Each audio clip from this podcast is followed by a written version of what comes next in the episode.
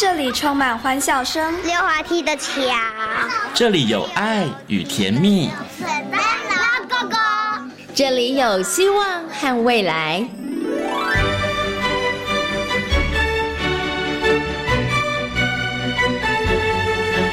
遇见幸福幼儿园，遇见幸福幼儿遇见幸福幼儿遇见幸福幼儿园。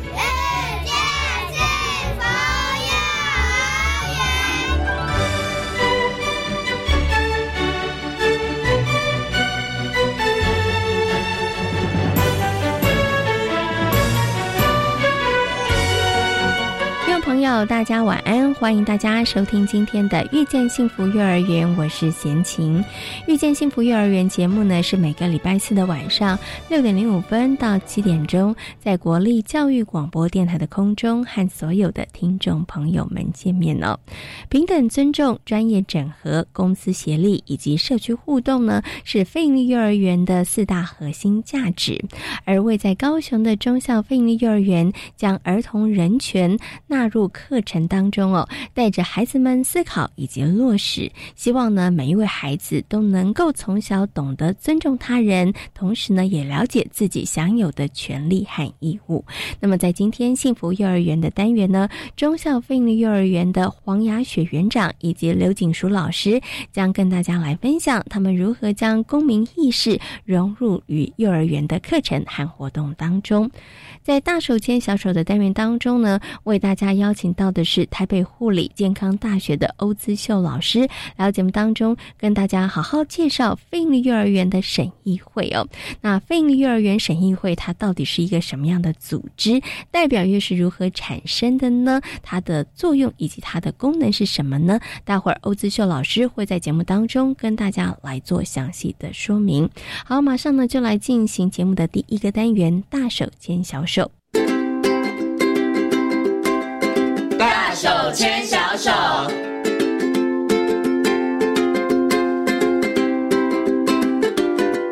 是教育广播电台，您现在所收听到的节目呢是遇见幸福幼儿园，我是贤青。接下来呢，在节目当中呢，我们要进行的单元呢是大手牵小手的单元。很高兴的呢，在今天节目当中为大家邀请到的是国立台北护理健康大学婴幼儿保育系的欧志秀副教授呢，欧老师来到节目当中，今天呢来跟大家好好介绍一下非营利幼儿园的审议会。Hello，欧老师您好，贤青好，各位听众朋友大家好。好，其实我们在谈今天主题之前呢，先来问一下听众朋友。一个问题，你知道幼儿园是怎么成立的吗？哎，可能很多人现在开始想啊，不就是政府觉得需要设就设了吗？于是就会有公幼，对不对？那有一些人呢，他觉得哎，他有教育的理念，他可能呢，呃，就是出资，然后呢，找了一个地方就成立了私立幼儿园。哈，这可能是一般人大家对于幼儿园成立的一个可能。会知道的一些管道哈，但是大家知道非盈利幼儿园是怎么成立的吗？它其实真的很不容易，很不简单，跟我们今天要谈的审议会有很大的关系。我也是因为今天要做这一集的内容，我才知道，天哪！一个幼儿园到成立之前，原来需要经过这么多人的审查，它才会成立哈。所以我想，是不是可以先请这个欧老师跟大家谈一下好了？这个非盈利幼儿园的审议会，它是不是它的目的就是为了要？审查这个幼儿园可不可以成立吗？这所非营利幼儿园可不可以成立吗？哦，好，你这样讲，我们如果说这个幼儿园怎么成立的一个非营利幼儿园，那它当然跟审议会有很大的关系，因为我们可能需要先呃呃，当我决定说，哎，我们想要在什么地方呃来办审议会，呃来办。幼儿园，幼儿园的时候，对，那我们可能就会要提一个叫做呃委托办理的一个计划书。那这计划书呢，就会跟您刚刚讲的说，哎，这有个叫审议会的一个这个机制，它必须在这个审议会通过这个计划书，那它才能够公告。公为什么需要公告呢？刚刚说，哎，公幼不需要公告，对啊，因为公幼政府决定怎么办，他就会去筹备了，是，他就去办理了。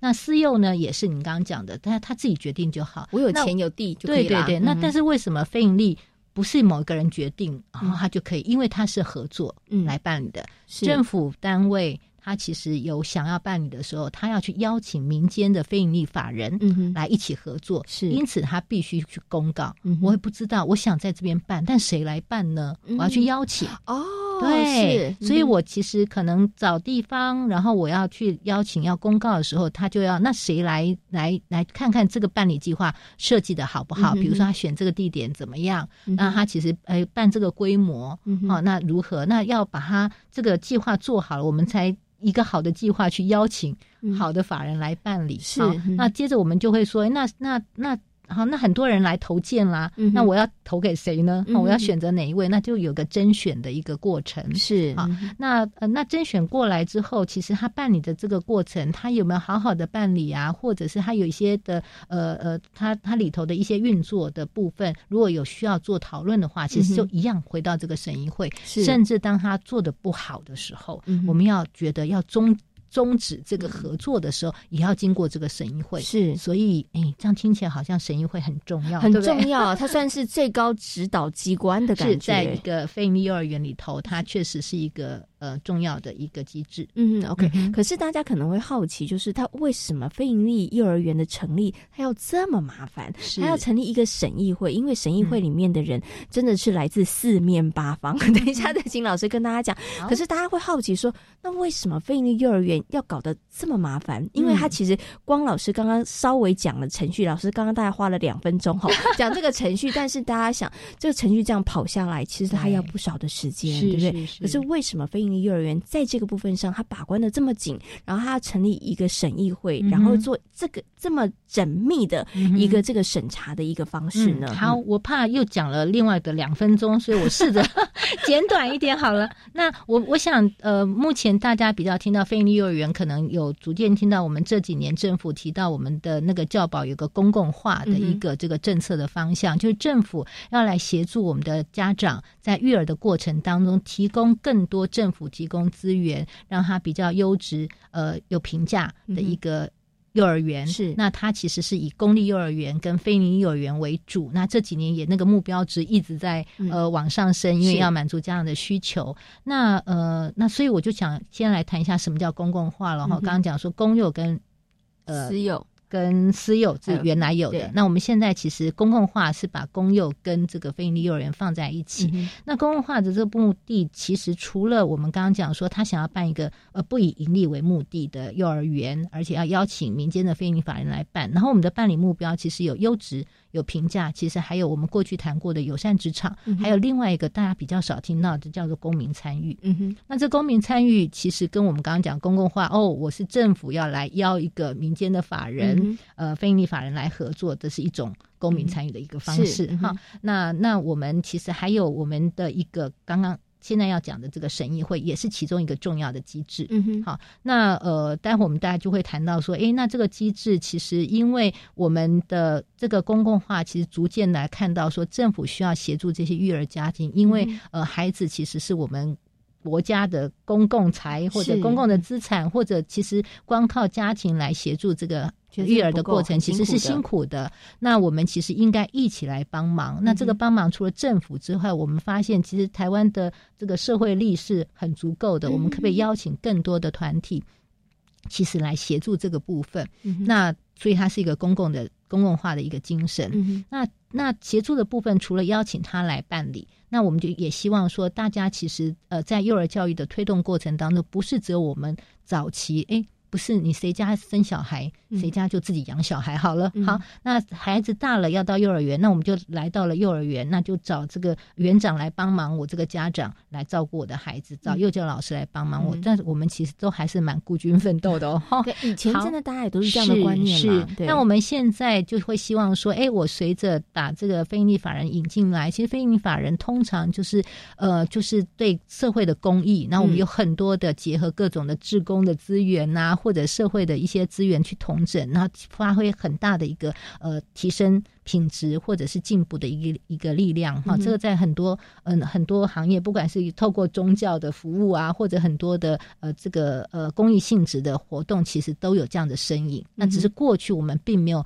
很制度性的把这样的力量引进到幼儿教育的发展或者所谓的教保服务上面。嗯那我想这个是一个我们把公民参与。欲当成一个办理目标之一的一个部分，那随着非营利法人的合作进来，因此呃，在运作的时候，刚刚就有提到，哎，就会有一个叫做审议会的概念啊，审议会的这个机制，它也是希望这里头我们其实会包含了。呃，有，因为我们这个非营利幼儿园，它其实希望能够同时照顾孩子、家长跟这个老师。老师，好，那因此我们这个要来作为很多决策要做重大决策的时候，我们希望这个审议会这个组成呢，它其实就涵盖了各方面的，比如说对孩子比较关注的会是谁，可能有一些。呃，儿童福利的专家学者啊，或者是幼儿教育的专家学者啊，哈，哎，那关心家长是谁？当然是家长团体喽。对，家长团体。那或者是说，哎，那友善职场关心教保人员会是谁？老公团体，老公团体跟教保人员的团体是。好，那哎，这些都是我们审议会的组成哦。是，他的他在法规上面还有一定要有这些代表的成员，那也包括社会公益的人士，或者我们这个运作，因为它是政府跟呃法人之间的一个。呃，契约的一个合作，所以我们会有法可以有邀请法律的专家。那这整个运作其实它运用了国家的这个经费的资源，因为我们非营幼儿园其实是家长付三千五，那其他的成本，因为你三千五不能提供这么优质的品质，那其他的成本其实是政府进来分摊的。那因此我们其实也可以有会计。师来成为在我们共同决策这些呃非营幼儿园的运作的这些机制的成员，那因此这些我刚刚提到的，它都是我们审议会的这个必要的委员。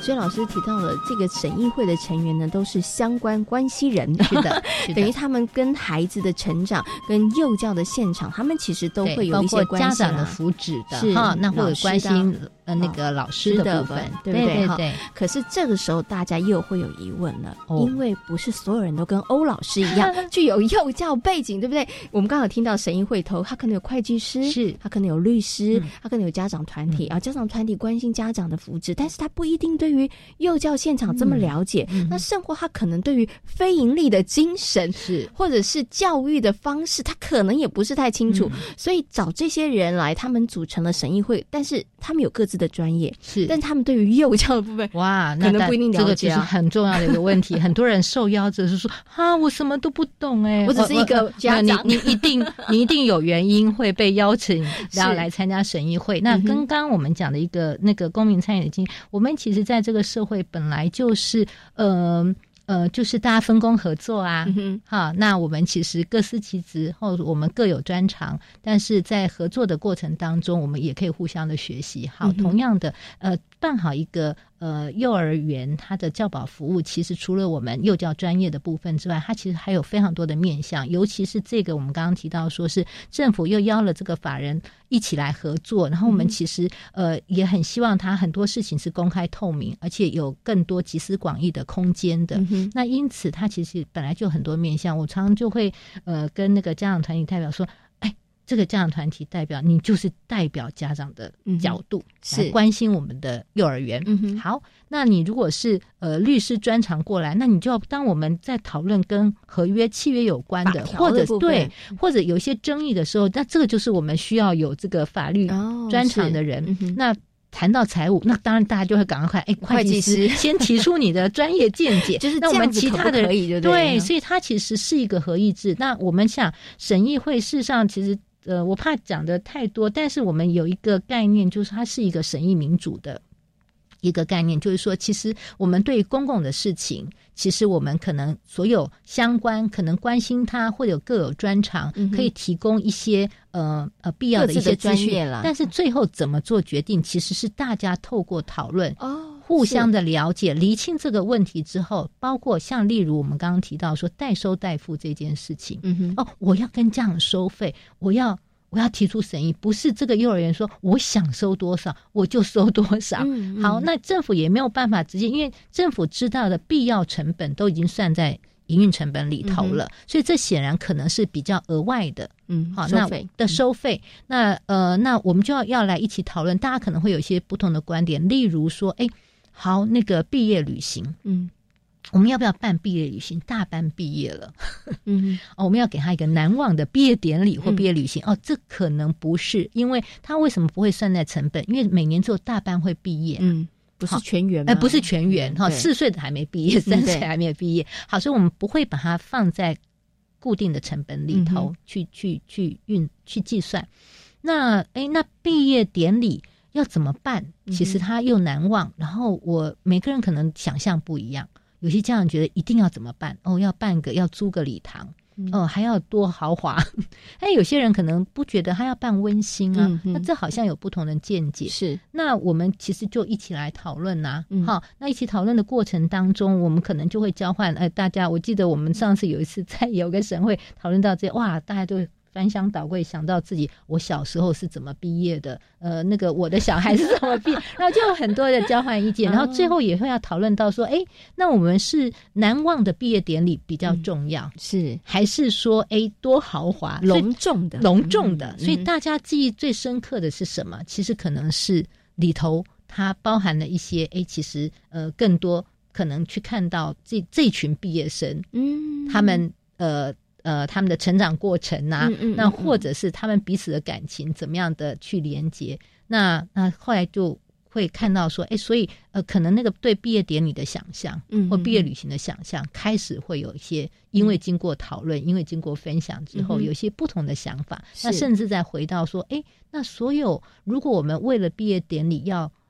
要。额外收的钱，嗯，要那他有没有可能全班都可以参加？因为重点是全班都要参加。毕业旅行也是不能说，哎，我们毕业旅行一般三十个孩子，只有十五个孩子缴得起费用，那不行啊。好，或者十五个家长觉得说值得花这个钱，嗯嗯嗯嗯。好，那那就没有制造全班的一个集体记忆了。是，所以大家就会在这个想象。呃，想望，或者是说，哎，那我们其实重点是什么？是这个班的孩子，是，所以慢慢的，大家就会回到一个可能比较符合一个费尼幼儿园，他要让他的重点是让这群孩子，嗯嗯，嗨，在一个毕业的过程当中，呃，其实哈，他可能是一个难忘的记忆，那不一定要花这么多的钱，是，但是同样的这个过。同样的过程，如果我们换一个角度，我没有想这么多面向的时候，它可能就是可以一个额外收费的机会。嗯嗯嗯。好，或者是说，哎，我可能会去，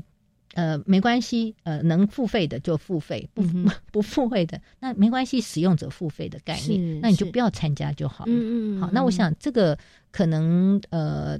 呃，这个过程其实它会是不一样的，是，所以我觉得刚刚老师透过这个像这个呃呃，就是代收代付，代收代付，好，那这个额外的费用，然后我们提到的这个毕业典礼，大家可能对于审议会到底是怎么样的运作，应该有更清楚的，不是它它也有这么具体的东西，对，是，但是它也有可能很大，像说，哎，他在这个点，O 不 OK？刚刚讲的办理计划是，所以它有不同的任务，是，然后它其实我觉得就是它并不是可能就是大家投票，它可能要有一些经过讨论。然后大家有那个共识的部分，对对，然后呢，大家各自发挥各自的这个专业，但是我觉得，当然前提最重要的就是他对于孩子来讲有共同的关系，共同关系。然后呢，其实呃，我们在讨论的事情是怎么样对孩子来说是最好的。可是刚刚从老师提到这个毕业典礼的例子，我我就开始在想，所以审议会是随时召开吗？就就是你知道这个学校，哎，我这个时候有变化了，对，我需要多支出钱了，审议会就开了嘛，对不对？哈，还是审议会，它它是到底是我有固定的时间，还是说，比如说我在以毕业典礼来讲，我可能在年初的时候，我可能就定了这样子的一个计划，然后审议会来审议呢？对，所以到底他是你们什么时候开这个会的呢？因为不好意思哦，因为他实际操作其实还有一些比较复杂面向，但是我我我们时间也是有限，我刚刚试着用这个例子来说明，是我想说他比较生活化一点，可能家长哦毕业典礼这个比较了解。比较清楚一点，那他确实没有办法哇，什么事情都要经审议会，天哪，那很很难运作。所以像代收代付费，我们其实通常就是在因为代收代付在一个幼儿园的运作里头，它大概就是在他刚成立的时候，他定这个代收代付付的一些原则的时候，他要提出他的一个规划。那经过审议以后，除非他要改变，嗯，不然他就是跟着这个原则就走了。对哈，我想他大概就是在刚刚这个幼儿园要成立的时候，对，所以呃，成立之初确实在厘清这些会比较有多的部分。那之后其实就不会有这么多。对，那但是因为一个，我们现在在各地，它可能一个一个地方，它不只有一个非利园，所以它大概在不同时间点，当它有需要，呃，我们刚刚讲的这些，它有足主要总共有八个任务，它这些八个任务出现的时候，他其实就会要办理。但是呃，平常我们看起来大概平常运作可能是半年一次左右。对对对。其实呢，我最后有一个问题想请问一下老师哦，因为其实像非营利幼儿园呢，我们刚刚提到审议会，它其实是跟非营利幼儿园的成立其实有很大的关系。可是当非营利幼儿园成立之后呢，我知道它有非常严谨的考评制度，对不对？那因为要看哎有没有符合你当初的计划啦，哈。有没有不小心走歪啦？哈，那你的品质有没有在呃你当初的预期的范围之内？可是我就很好奇了。审议会的委员，他们是不是也会是这个考评里头的很重要的一员？因为这样才能够知道，说我当初审你的这个计划里头，你有没有好好的落实呢？是是，我想分两个部分。我们刚刚有提到说，审议会它其实是一个呃不同的角色呃的成员，哈，那不同的面向，我们共同来发挥这个民主审议、讨论、建立共识的一个过程。那呃那呃，我们目前在那个考评的。部分就是确定品质的执行，它是不是一一直符合在一个一定的范围里头？有一个考评小组，那这个考评小组它其实组成其实大概要三到五个人。嗯，好，那我们目前的呃规范里头，它是其中至少要有一个人是来自于审议会。哦，是不是不能全部都去哈？因为考评它毕竟还是有它的一些专业面的部分，但是它里头这三到五。个人组成的考评小组，它需要有一个人是来自于审议会。好，那另外一个机会点，让审议委员，因为确实我们刚刚看到审议委员他其实是呃从头到尾好像都有扮演很重要的角色。那因此，其实，在呃呃委托单位他在开审议会的时候，其实他有一个流程是要业务报告的。嗯，那他通常其实当这个。呃呃，这个幼儿园已经成立运作，我们有定期的这个呃考评制度的时候，他是要在这个业务报告去报告说，哎，我们今年，比如说我们这边现在有十家非利幼儿园，我们今年完成了考评绩效考评的结果，嗯。啊，是有多少家怎么样，几分几分几分的状况，然后他们现在运作的情况是如何，甚至我看到有些地方，他们其实也会邀请呃邀请这个呃幼儿园来到审议会去做一些业务报告，嗯。好，或者是说，哎，做一些的一个成效的分享，对，所以我想刚提到说，让审议委员了解他在考评，他确实有一个名额的的一个参与的机会。那其他部分就是我们会有一个业务报告，或者是说，哎，其实有需要的话，他们其实都可以来做一个了解的。那也有曾经有些委员，他们呃，有些那个县市，他们其实会办去参去去参观，在参访或者把审议会就带到那个幼儿园现场去开了，就顺便了解一下。原来你们审半天，他现在长这个样子了哈。我想这大家都是发挥我们刚刚提到的，说说其实是要让更多人来了解认识，然后也呃参与到我们这个菲尼幼儿园的一个运作呃跟发展，所以他公民参与的精神的发挥，嗯。然后，呃，也回答一下，刚刚好像漏了回答，就是说，我们其实配合这个，因为它是一个呃满新的制度，那推行在幼儿园里头啊，幼儿园其实呃那个。公幼也没有，私幼也没有，只有非你幼儿园。那我想大家确实对他还是陌生的，因此在目前我们其实委托单位，他其实要定期帮这委员们进行一个讲习。嗯嗯。好，那通常目前运作大概就说，哎，当我有一个任务要开这个委员会的时候，我们可能会在进行任务之前，我们先做一点呃讲习，就是先针对我们等一下，例如刚刚举的例子说。关于代收代付这个审议有没有一些原则？嗯，让他大家先有些基本的概念。对对对对，好。那因为我们并不想让大家漫无目标的去讨论，然后大家经验讲了半天啊，最后主席很难裁决这样子哈。所以我想，呃，刚刚讲的那个，呃，其实，在民主审议的概念里头，它其实有一个原则叫做知情审议了。就我需要先知道我要审什么，我要审议什么。那这个。要审议的这个讨论之前，其实我必要的一些基本的资讯要有，嗯，然后基本的原则，或者是说，哎，刚刚主要的目的，我们今天审这个主要的目的是什么？嗯嗯，好，那这些都有厘清之后，那我们才会让呃不同的呃想法、不同的背景，我们就来做交流。所以我大家其实是在有一个嗯共同的目标之下，然后有一些必要的资讯，然后我们其实在透过这么。呃，来来回回的一个交流跟讨论，那逐渐形成一个共识的一个过程。嗯，我相信有参加过审议会的人都应该很深刻的体会到这一点。在养小孩不是只有呢小孩的爸爸妈妈的责任，也不是只有阿公阿妈的责任，真的是全。社会大家共同的责任，真的，大家每一个人都呃能够尽一点心力的时候，我们的孩子他其实能够成长的更好哈。对，好，那今天呢也非常谢谢呢欧姿秀老师在空中跟所有的听众朋友所做的精彩的分享，谢谢欧老师，谢谢，拜拜。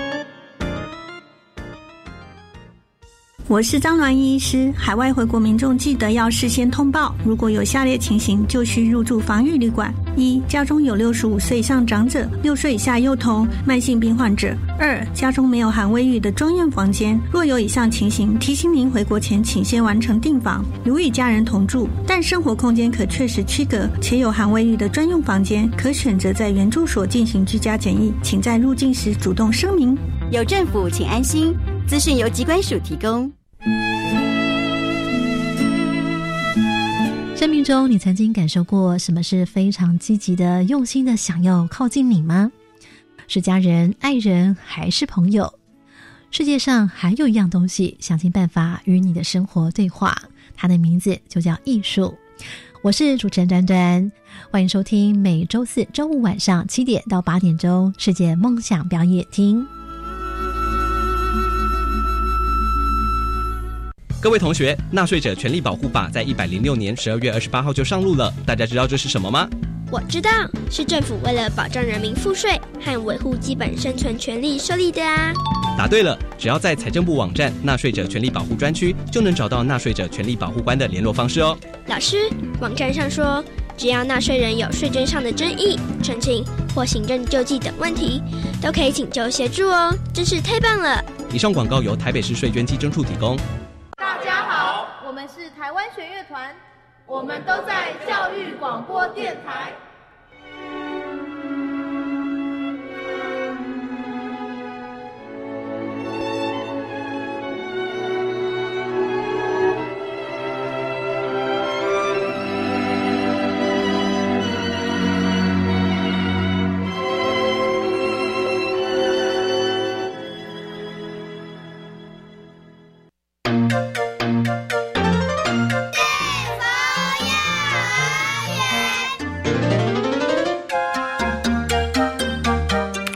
去年八月成立的中校非营利幼儿园，总共有混龄班、幼幼班共一百二十二名学生。运用课程跟活动，让孩子从小懂得尊重他人及爱护自己，发挥非营利幼儿园平等尊重的核心价值。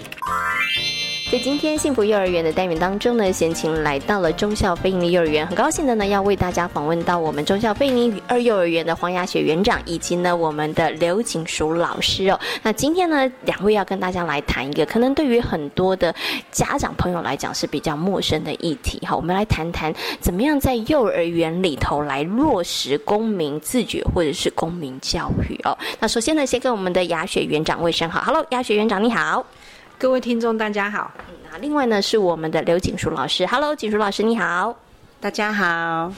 那今天呢，很高兴可以邀请两位来跟大家分享哦。其实呢，这个呃中校飞营幼儿园是由这个宛如基金会来承接办理的哦。那在南部地区，其实呃不止南部啦，北部地区也是哈。那这个宛如基金会也承接了不少的这个飞营幼儿园。但是呢，在彭宛如基金会承接的飞营幼儿园头，它其实都有一个共通的特色，就是公民自觉，这个绝对会是在呃课程的内容设计当中，也是一个很重要的一个。环节哈，所以我想呢，我们今天要就这个部分上面，请两位来好好跟大家分享哈，因为大家会觉得说，哎，为什么幼儿园要来跟公民自觉这个部分上，哎，有一些些的这个连结，然后小朋友的课程到底要怎么做啊？哈，可能很多的家长是很陌生的。那我想是不是可以先请雅雪？园长跟大家来分享一下好了，为什么？其实或者是我们应该这样问，就是宛如基金会为什么会觉得在幼儿园的小朋友里头，其实让他们开始接触甚至了解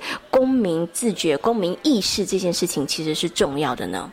其实宛如基金会在承接这样子的呃幼儿园的时候，其实我们的理念就是希望说，孩子透过平等、关爱、合作、助人这样的这样子的理念去去互动、去执行。那我们有一个很特别的部分是社区自治，那个社区自治委员会的那种概念，其实就是大家怎么样透过呃一起讨论，然后表达，然后就是大家可以共同去参与。呃，这样子共同去去嗯去讨论出来之后，才会有就讨论出一个大家共同为了孩子好而去执行的。那这个部分，呃，因为呃自治的部分。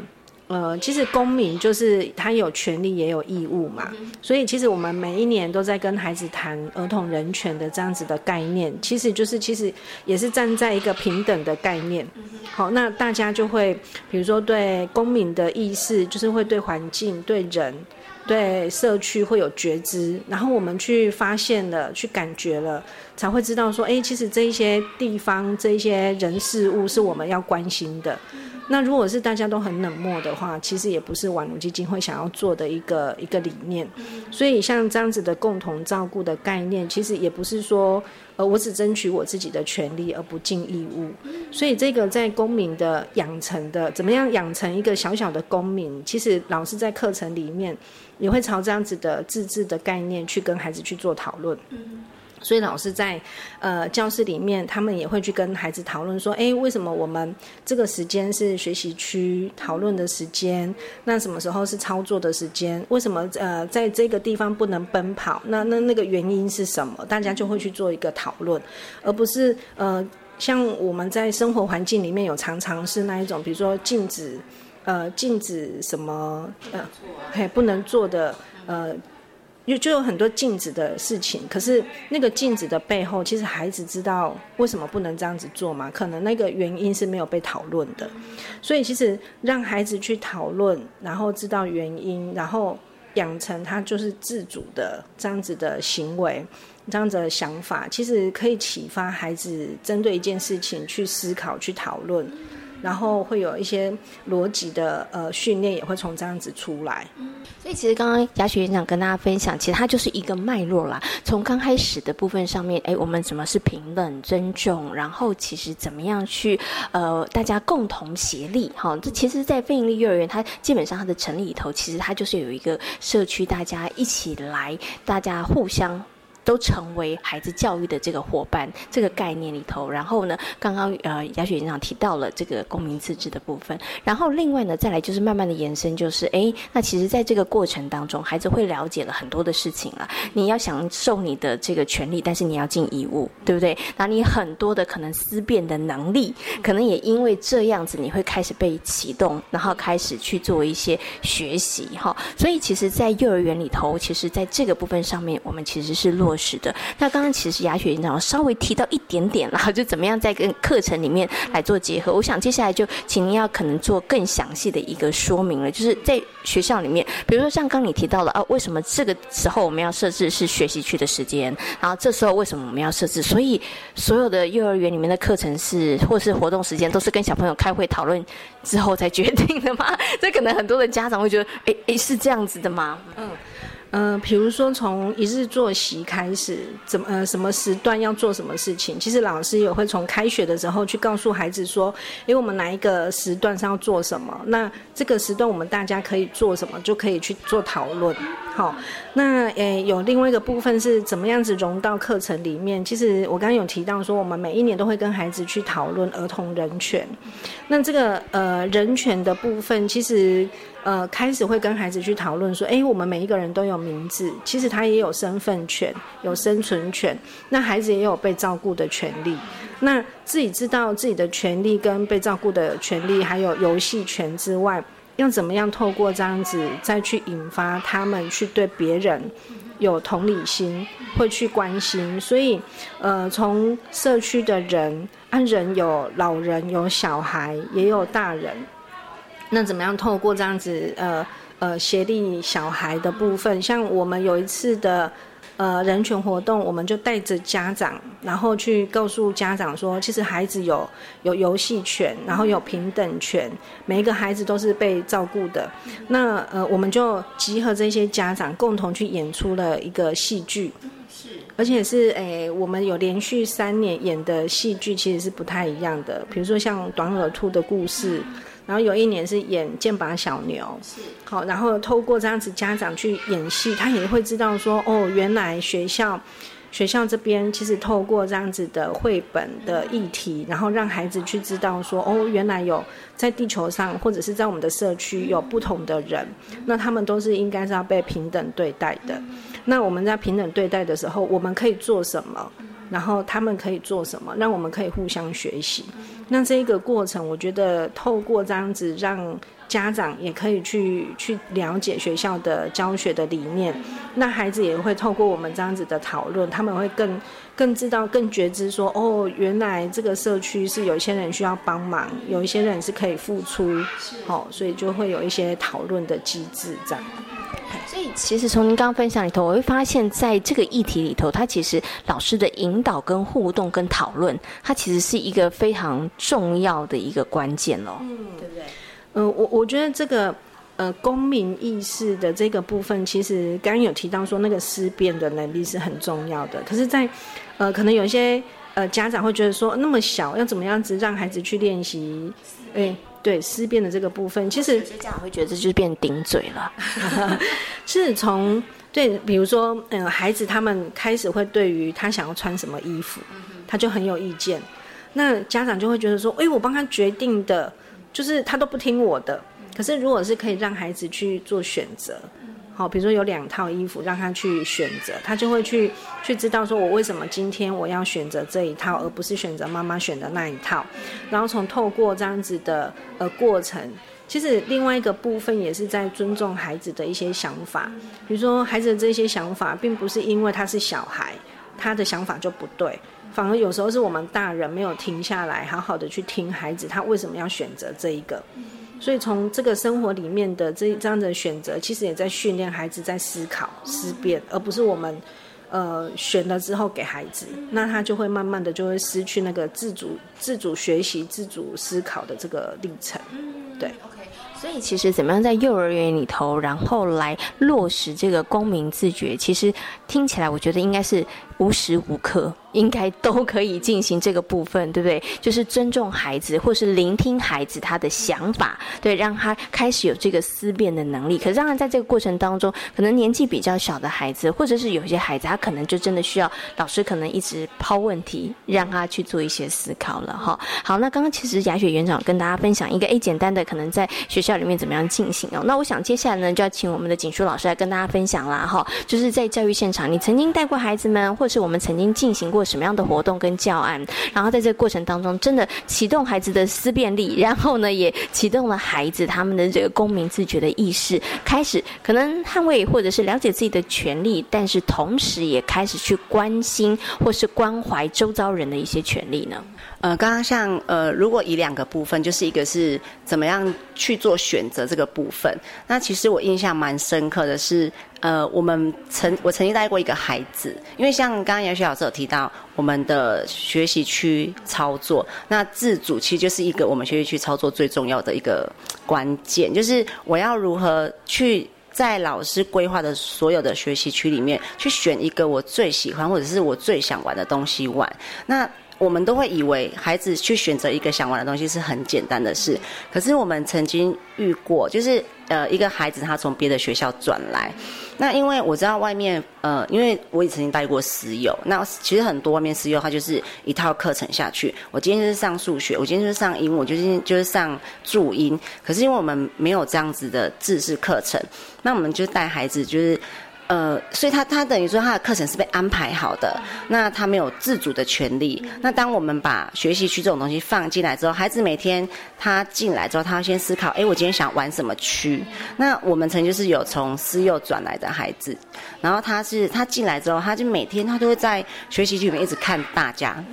他看大家，对他看大家玩什么。那时候他中班，然后。呃，我就想说，为什么有一个孩子，他每天就一直在那边游离？后来我就问他说：“你想玩什么？”他说：“我也不知道。”后来我们就想说：“哎，六个学习区，我先帮他缩减。”我说：“那你今天要不要从这一个学习区先选？”那他可能就选了呃益智区，那我选了拼图。好，就是给他。先缩小范围，那发现哎，他其实还蛮常去的，就开始在开放。哎，你明天要不要？你明天要不要试看选呃语文区或益智区？就透过每次不断的给他，不断的呃从小的东西开始教他怎么去，应该说从大范围先帮他缩小，再从小范围帮他变大。那到他呃到大班的时候，他每天都非常非常有想法，包含他的创作，嗯，家长的回馈都很。正面就觉得说哦，好像他今他现现在回到家都不用我管了，他自己都知道自己回到家想干嘛，就就是想做什么事情，而且不是随便做，就是可能他今天回家觉得我今天回到家之后，我想要来玩妈妈买给我的什么三百片拼图，或者是他有新的挑战，所以当孩子他从呃学呃计划。到执行，好到选择，其实都是从生活中去落实。所以到后来他回到家，他其实都是这样子的概念在执行，就是老师带给他的，或者是园所带给他的一些理念，这样子。这就是我觉得他从。呃，选择，因为老师刚刚讲到选择这个部分，我觉得孩子是已经开始建立能力。然后另外就是，嗯，刚刚讲就是尊重别人的部分，其实我们都跟社区有很多的连接。那包含像我们会跟早疗机构，或者是附近的，嗯，老呃长照机构啊，老人的部分。那我们之前曾经合作的，就是有像三明早疗的孩子，那我们都会有，例如他们会来进到。园所一起玩学习区，或者是我们会过去参与他们的活动。那一开始孩子没有看过这么特别的孩子的时候，他们非常害怕。他们会觉得对他们来说，呃，像我们这么健康的人是很平凡的，就是是一个很常见的。可是对于特殊的人，他们是不常见到的，所以他们会害怕，害怕长相的差异，害怕。情绪的差异，然后可是我们都是在做融合，所以孩子开始从我们的课程中抛问中去理解，哎，为什么这个孩子他可能需要什么样的帮助？然后，呃，加上我们长期的互动，孩子对于特殊生，哎，反而没有那么。害怕了，甚至我们有家长回馈，因为其实我们很多是资深，可能当时的小学，那我们都会跟妈妈聊，说：“哎，妈妈上小学还好吗？”那他们就回馈都很正面，就讲说：“哎，他到小学去之后，他们班其实有一个什么样的孩子，然后他都会很主动的去帮助他，而且他并不觉得这是一件很特别。”去做的事，对他来说，那已经落实在他的生活里了。他随手呃扶他起来，或者是随手帮他扶到轮椅上，是并不是我特别去帮助这个人，而是对他来说，他是一个自发，然后随手做的一件事。他觉得这是他看到他的小孩跟一般的孩子最大的差异。那我们就觉得，哎，嗯，很有成就感，对。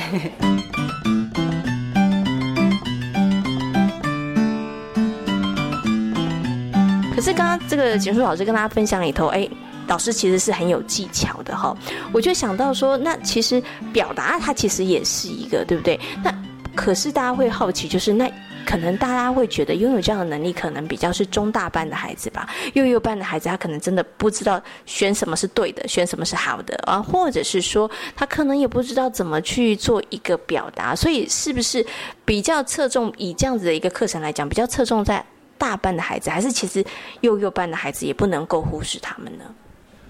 我觉得这个东西是从很小的时候就可以开始练习，因为像呃像儿童儿童人权之父，就是诶科扎克，他曾经就是讲过说，呃我们大人应该是要让孩子是免于死亡的权利。那我刚开始看到这个时候，我就觉得哎很 shock，就是我们大人都会很担心孩子受伤。然后就会告诉他说：“哎，那个不可以，那个不可以，哦，那个不要去啊，那个不要玩。”其实就就是让孩子减少了很多去探索、主动去探索的这个这个主动。然后，哎，这个主动的呃意图，如果养成了之后，他其实就会去主动去关心别人，关心这个环境怎么了。我觉得这这东西是可以从幼幼班，甚至他还是小 baby 的时候，其实都可以慢慢的去让孩子多探索。对，就是我们刚开始在新生说明会，我都会常常跟家长分享那个《沙粒离水远一点》这一本书，就是。家长常常就是带孩子，啊好，我们今天很开心要去海边，然后也都全副武装要去海边，然后可是去到海边之后，就告诉莎莉说，呃，那个水很危险，那个不要去，啊，那个沙很脏，那个不要玩。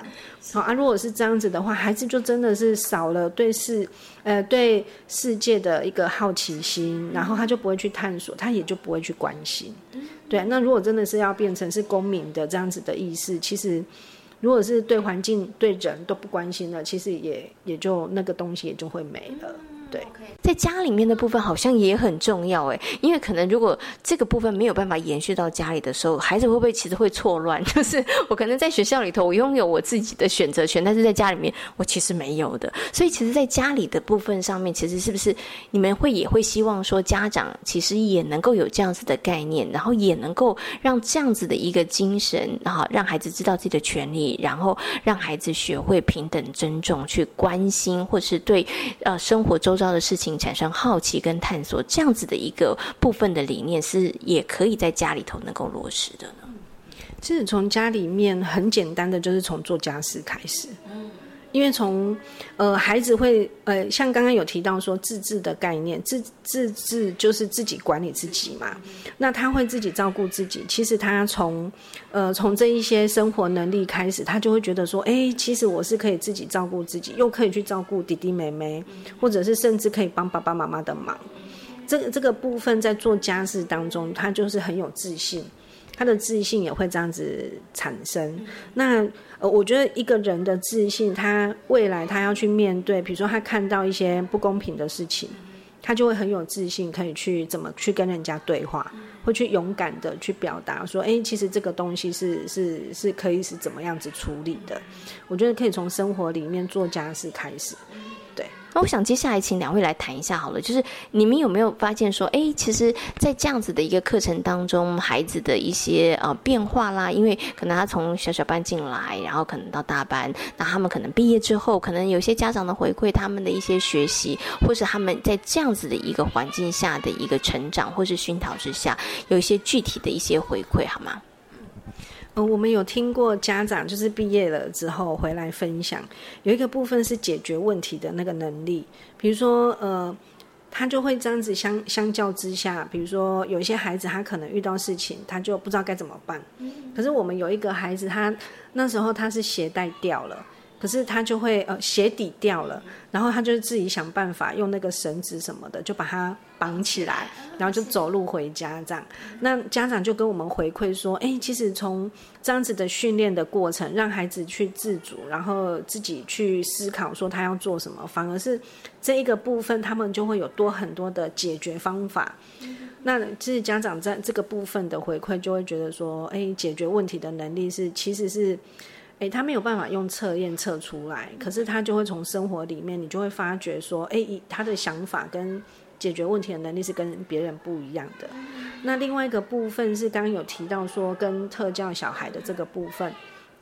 是家长也有回馈说，呃，班上就会难免都会有这样子的孩子存在。对，那我们的孩子就会特别去包容这样子的孩子，然后也会很愿意去跟这样的孩子一起玩。就不会觉得说，哎，他他就是把他排斥，或者是是不要跟他一起玩。所以像有一些家长，他会很担心孩子去到学校会不会被霸凌，啊，或者是我们会不会被呃，我们会不会成为霸凌人家的小孩？所以从这一些呃生活的这一些同理，然后去认识这样子的不同的人，其实孩子就会多一点，就是这样子去同理，其实就比较少会。会欺负人家，或者是被霸凌，他会很有自信，去告诉人家说：“我现在不喜欢这样。”好啊，你可以怎么样？好，所以这个过程，其实我觉得，呃，要这个过程，其实也花老师在在班级里面有很多的时间是去跟孩子讨论说：“哎，那我如果遇到这件事情，我可以怎么解决？”好，那人家不要的时候，我们又有什么方式是可以解决？啊，大家一起来想。对啊，其实这个部分也是民主的社会，是是这样子的部分，可以大家共同去解决一件事情。对。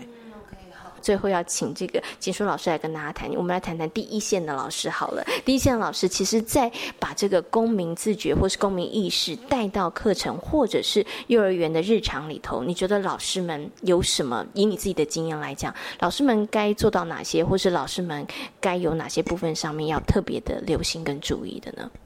嗯，应该是说，呃，以如果我们以小范围，就是以班级，其实有点像陈之前刚刚的一些回馈这样子。